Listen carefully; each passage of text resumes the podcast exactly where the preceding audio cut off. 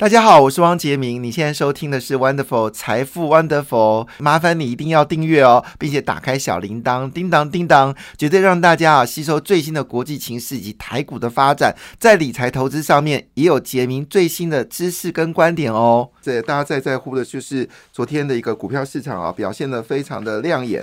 那么市场的好消息呢，也是持续的发烧哈。那么在昨天的股票市场来看的话呢，呃，美国股市呢，这个道琼标准五百、纳斯达克是收红的，非曼指数只是小黑。那么在东北亚股市，难得看到日本股市涨多之后做的修正了，昨天大约是小跌十六点九三点啊，跌幅只有万分之五。那么指数呢收在三万三千四百八十五点四九点，呃，稍微呃对于这一波的强涨呢，稍微喘息一下啊。韩国股市连续。第二天收黑，哈，那韩国股市最近比台股弱，哈，那么昨天是收跌了零点四个百分点，收在两千六百零八点，哈。欧洲股市呢，因为升息的关系啊，欧洲昨天央行升息，那整个欧呃欧元呢是接近到一点一块美金兑一块。欧元哈，所以因为这个消息，使得昨天的欧洲股市、德国跟法国股市下跌的。那英国股市没有这个问题啊，所以英国股市上涨零点三四个百分点，德国跌零点一三个百分点，法国跌零点五一个百分点。印太股市来看的话呢，印度哦，经过连续五天上涨，昨天修正了，那么昨天是跌掉零点四九个百分点，而印尼呢，连续四天下跌之后呢，昨天上涨涨了零点二一个百分点。新加坡跟菲律宾股市都是走高的，印太股市市呃有慢慢缓步走高的格局。好，中国股市呢？昨天香港恒生指数表现的非常强劲啊，是上涨了二点一七个百分点。那么指数都有上涨，主要是公布了就是呃消费数据呢，似乎有一些回升的状况哦。那么这也激励了中国的股市。那么上海综合指数上涨零点七四个百分点，深圳呢表现的比较强劲哦，是大涨了一点八一个百分点。那主要是有两家重量级的半导体公司要上市哦。好，当然中国股市涨涨跌跌了哈，不过。呃，人民币是最诚实的哈，人民币持续的下跌，也表示中国经济的一个问题。那有人说这一波有分析指出，中国这一波的一个降息哦，恐怕还是没有办法刺激中国经济。好，回到了美国股市哦，昨天道琼工业指数表现的不错哦，涨了四百二十八点七三点，涨幅是一点二六个百分点。呃，是昨天四大指数表现最强的，标准五百指数是上涨五十三点二五点，涨一点二二个百分点，纳斯达克则是收在一万三千七百八十二点了，那么涨了一点一五个百分点，非半指数呢是微幅修正了三十一点六九点哦，跌幅有零点八五个百分点哦，指数收在三千七百零八点，哈，好，这是昨天的美国股市，那当然，呃，其中大家最关心的就是标普指数哦，那么标普创下二零二一。年最长的上涨记录哦，啊，非常凶猛。那标普五百指数呢，走出数十年最长的熊市之后，哦，就指的是去年到今年年初啊，股市出现了非常强劲的反弹哦。那接着联准局的暂停升息呢，也使得三大指数呢，在呃礼拜四六月十五号呢。大幅的攀升了，那么其中微软表现呢是最为强劲哦。那么微软周四的收盘已经缔造了历史新高的记录。那我们知道比尔盖茨呢，最现在正在中国要见习近平，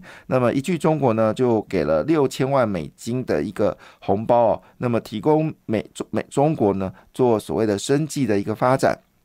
好，那这一波呢，呃，标普五百指数呢是。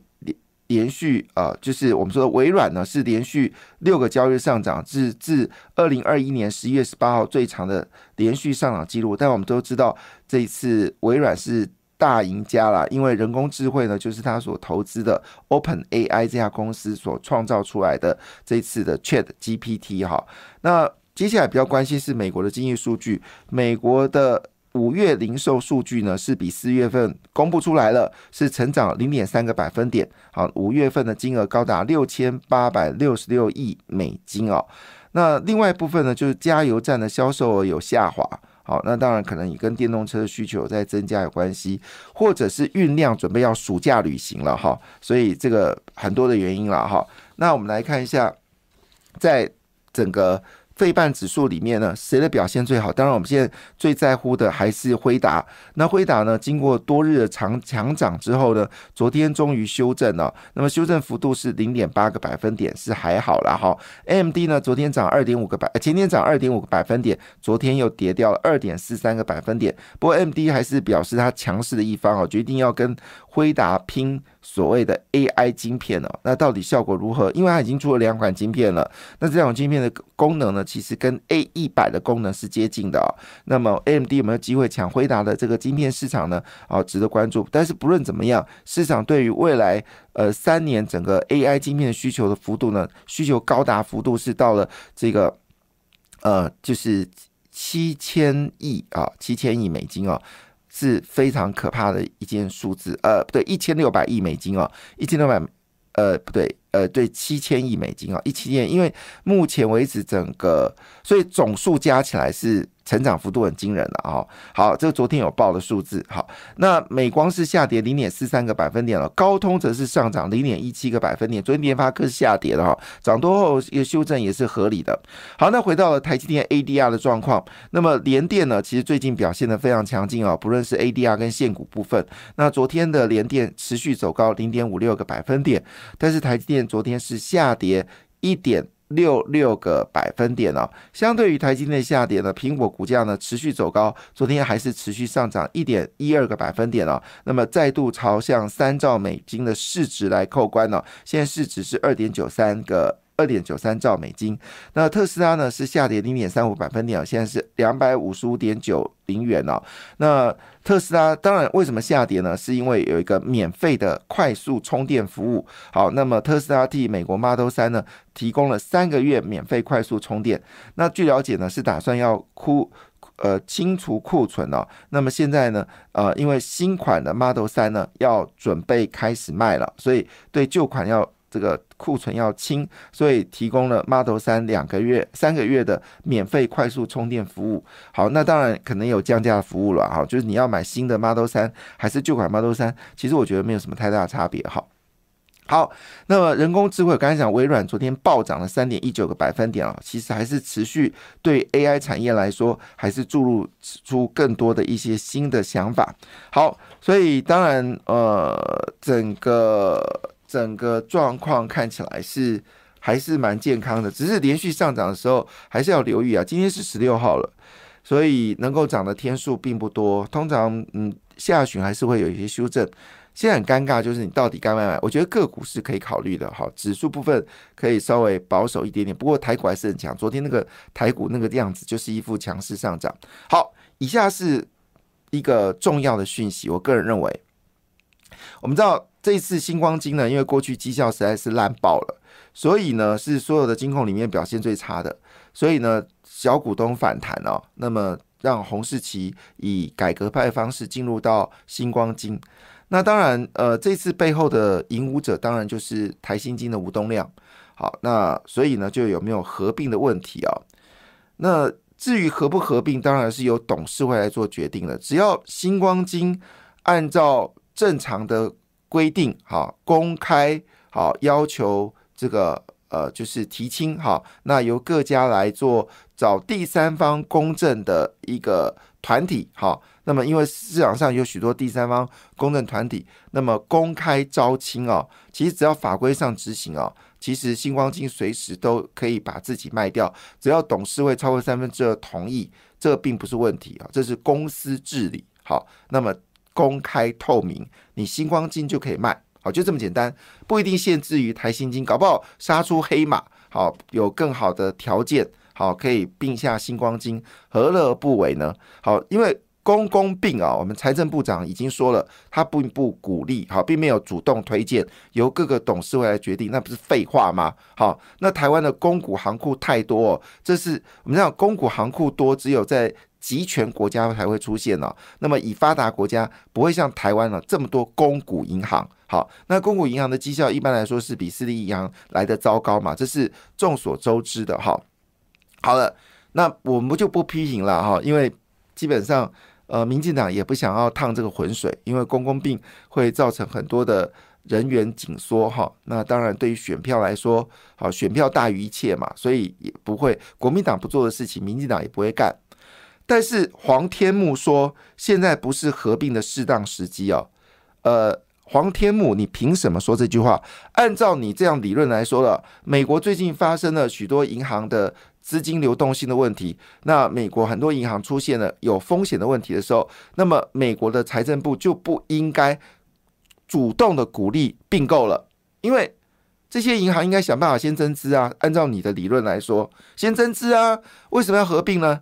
那按照黄天木的说法是，当时的一次第一次精改，好把一些体质弱的银行由政府出面来撮合，那也不会有花旗银行大幅的投资台湾呐，也不会有渣打银行大幅的投资台湾呐，也不会有这个像新加坡的银行来投资台湾呢？难道那时候的做法是错的吗？那也没有国泰跟这个世华的合并啊，也没有这个呃，就是台北银行跟富邦的合并啊，所以。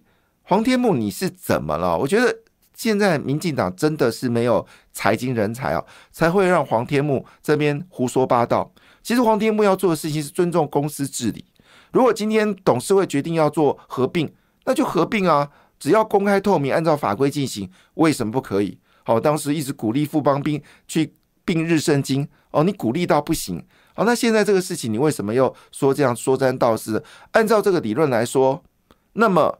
这个瑞银就不应该去被瑞信哦，瑞银就不应该并瑞信哦，应该叫瑞信赶快去增资，而不是要瑞银来并。所以黄天木胡说八道到一个极致哦，已经到一个不是一个适格的金管会的主委，好，这是非常糟糕的事情。那一切是由星光会、星光金的董事来做决定啊！你下那么多指导席，你是星光金的董事吗？你只要监理就好，你不是下指令的人。所以我是觉得。呃，民进党好，不论是法务部长，到目前为止还不愿意下台。这个台，这个去年的所谓的防疫险的事情，好，黄天木还继续坐稳金管会的主委，那对台股说三道四，而且每次讲的方向都不对。到目前为止，还看到你对这个星光金的董事会下指导棋，你是谁？所以我我觉得，按照黄天木的说法，是全世界都不应该有金融并购了。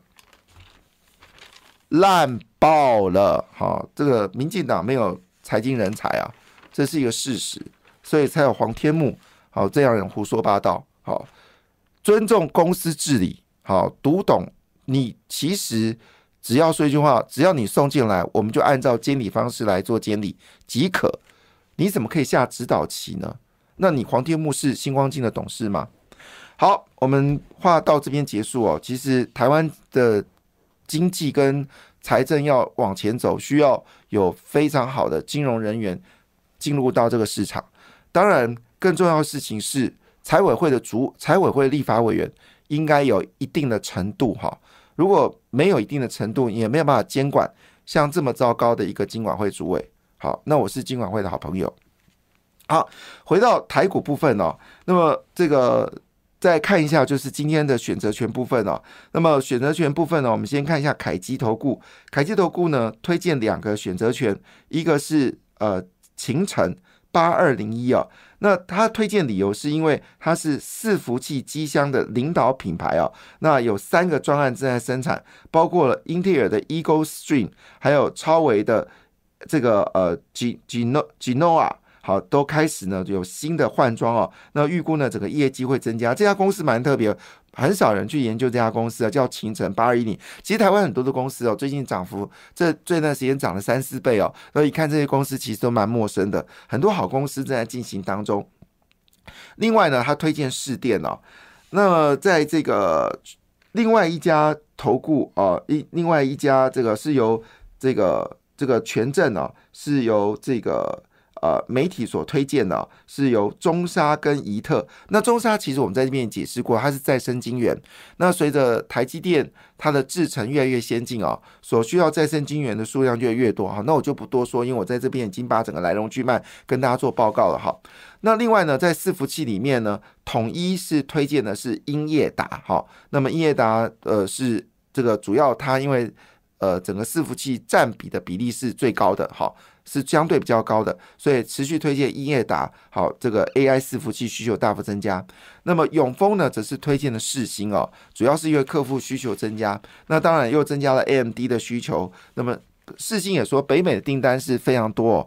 那这个他有特别提到，北美客户的订单易做，使世星 KY 的营收表现超过预期。那么公司今年营收呢，目标是八亿美金来看的话呢，累计前五个月营收已经达到将近百分之五十的的这个比例啊，非常成功。那陆续呢，还包括中国客户需求也在增加啊，所以世星呢是永丰金所推荐的。那回到这个台湾的本土的经济啊，真的非常好。最强五月份哦，整个信用卡刷卡金额呢，已经突破了三千五百亿元了，年成长率呢是高达三十五个百分点。国泰世华呢刷进了六百二十九亿哦，居刷卡王哦。那北富银呢则是要居的第四大，好，所以现在第一名是国泰世华，呃，刷卡金额是六百二十八点七四亿元。第二名是中国信托，六百八十点三九亿元。那么玉山银银额是四百四十一点八八亿元哦。台北富邦是三百八十点四五亿元。台新呢则是三百七十八点六五亿元哦。有没有注意到刷卡前五大银行完全没有？公股行库哈，这是我们说的。其实，呃，台湾不能太多公股行库，这是阿扁当时呃听到国际间对台湾的建议啊，而且要鼓励更多的合并，那合并体质变好，那么规模更大，好，其实监理上面也比较方便，同时间竞争也会增加。但很抱歉，我们银行，我们财政部的说法是，它由这个公股行库自己来决定要不要做合并。那公股行库都是这些既定的受惠者，而且呢。其实，呃，我们的民党执政呢，并没有改脱，就是国民党的陋习，就是这些官员呢，不论是经管会的官员，或者财政部官员，或者国库署的官员呢，无缝接轨啊。到这个公股行库做董事长这件事是令人厌恶的哈。那么整个方向来看呢，航空股表现的非常好，台达电呢昨天表现的非常强劲哦，提供大家做参考。感谢你的收听，也祝福你投资顺利，荷包一定要给它满满哦。请订阅杰明的 Podcast 跟 YouTube 频道财富 Wonderful。感谢，谢谢 Lola。